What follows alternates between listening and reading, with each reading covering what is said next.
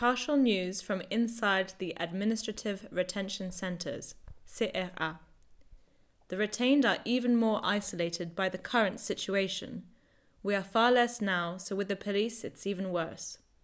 Here we have assembled information, trying as much as possible to be close to what's happening, but everything changes fast.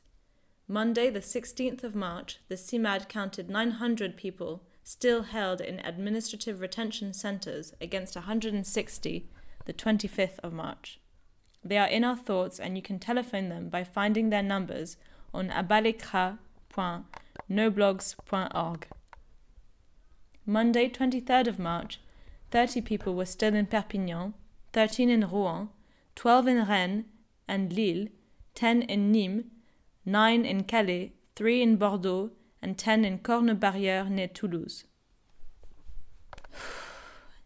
In Nice, the four last retained at the Administrative Retention Centre before their expulsion from the territory were released Friday the 20th in the evening. In Vincennes, no liberations between the 20th and the 24th of March. A tribunal date is set for the 4th of April, a long time during this period of confinement.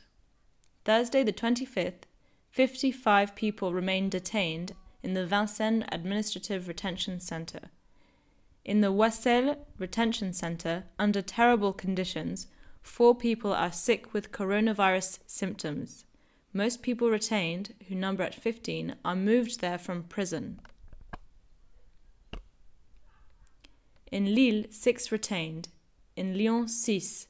In Mesnil-Amelot, 29. They were still five Wednesday the 23rd at the Administrative Retention Center du Canet, near Marseille. A lot of centres continue to place in retention Mesnil-Amelot, Palaiseau, Marseille, Toulouse, Cornebarrieu, Rennes. The prefectures continue to place people in retention despite judges freeing them. It is necessary to name and denounce these places in solidarity. There are numerous prisoner transfers into the administrative retention centres. In Canet near Marseille, those who are placed in the administrative retention centres are people that have been the object of judiciary procedures after being caught en flagrant délit, or people out of prison who have been condemned to leave French territory. People in prisons around Marseille, Luynes, Aix, Toulon, have thus been transferred to the administrative retention centre. Some, at the end of their prison sentences, have also been transferred to the administrative retention centres of Bordeaux, Metz, and Mesnil-Amelot. After prison, some are freed, many are put under strict house arrest and have to check in despite the confinement. Ongoing struggles to support.